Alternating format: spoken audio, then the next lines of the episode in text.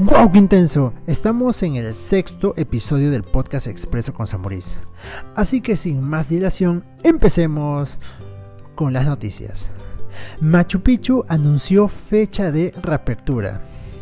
Sí, anunció que comenzará a recibir nuevamente a los turistas el próximo 1 de julio. 1 de julio. De acuerdo con el gobernador regional del Cusco, Jean Paul Benavente, estará dirigido solo al mercado local, no al extranjero, al mercado local. Eso significa que el turista peruano podrá visitar Machu Picchu a precios módicos. Es lo que menciona el gobernador regional del Cusco. En una opinión personal, me parece un tanto apresurado de que ya se reanuden estas actividades porque todavía Perú se está viendo muy afectado por, por la pandemia y, y creo que no sería lo mejor. Claro, ellos mencionan de que están en coordinación con el Ministerio de Salud para que todo pueda salir bien. Bueno, esperemos de que esto no pase mayores problemas y no complique la situación de muchos peruanos en el tema de salud. Los que sí la están pasando mal son los centros comerciales y exactamente es la, es la Asociación de Centros Comerciales y Entretenimiento del Perú. Y es de que ellos están pidiendo a gritos de que puedan reiniciar sus operaciones. Claro, proponen de que solo los centros comerciales que cumplan con los protocolos establecidos por el gobierno reanuden sus actividades.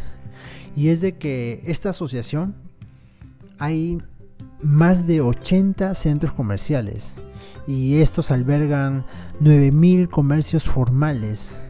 Y lo que me pareció muy interesante como datos es de que estos 80 centros comerciales, más de 80 centros comerciales, generan ingresos para 180 mil familias de manera directa y 500 mil de forma indirecta en todo el Perú.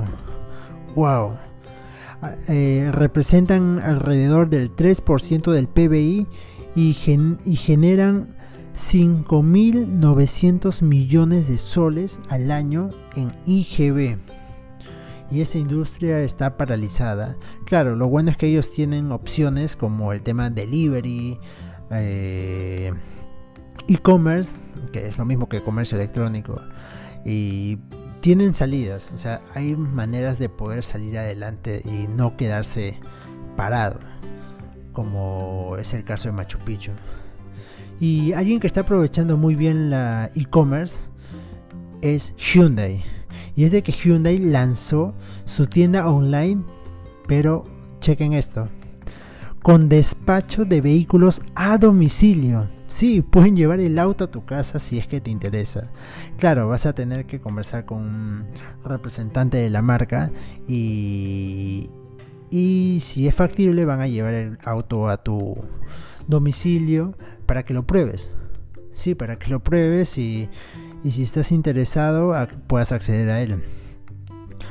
Algo, un dato interesante acá es de que la consultora Arellano Marketing realizó un informe de marcas en este 2020 y el resultado arrojó de que la marca de automóviles que genera más afecto ante el consumidor peruano es Hyundai.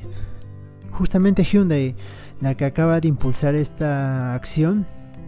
Y claro, esto explica los esfuerzos de la firma por estar más cerca de los clientes en un momento tan complicado como el que estamos atravesando. Me pareció muy bueno de que puedan hacer esto porque puedes ingresar ahora mismo a su página web y, y eh, y salen los autos nuevos, sale gran venta online, o sea, está buenaza. Y claro, así como los autos, también lo que ahorita más se está vendiendo son las bicicletas. Las bicicletas, las ventas están disparando a nivel mundial. Mundial, o sea, todo el mundo está interesado por comprarse una bicicleta. Y, y claro, para mantener la sana distancia. Y así como hablamos de centros comerciales que le están pasando mal y están viéndose eh, económicamente muy afectados, hay otras empresas que sí la están pasando muy bien. Y este es el caso de Zoom y Tesla.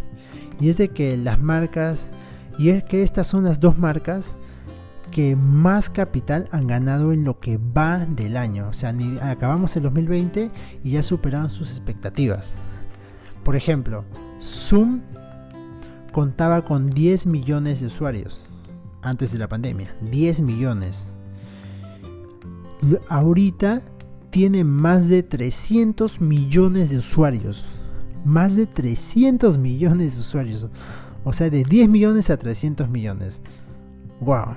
Ganó y bueno, superó sus expectativas. Igual que Tesla, que ah, estimó ganancias de 16 millones de dólares, un número muy por encima de las expectativas de los analistas.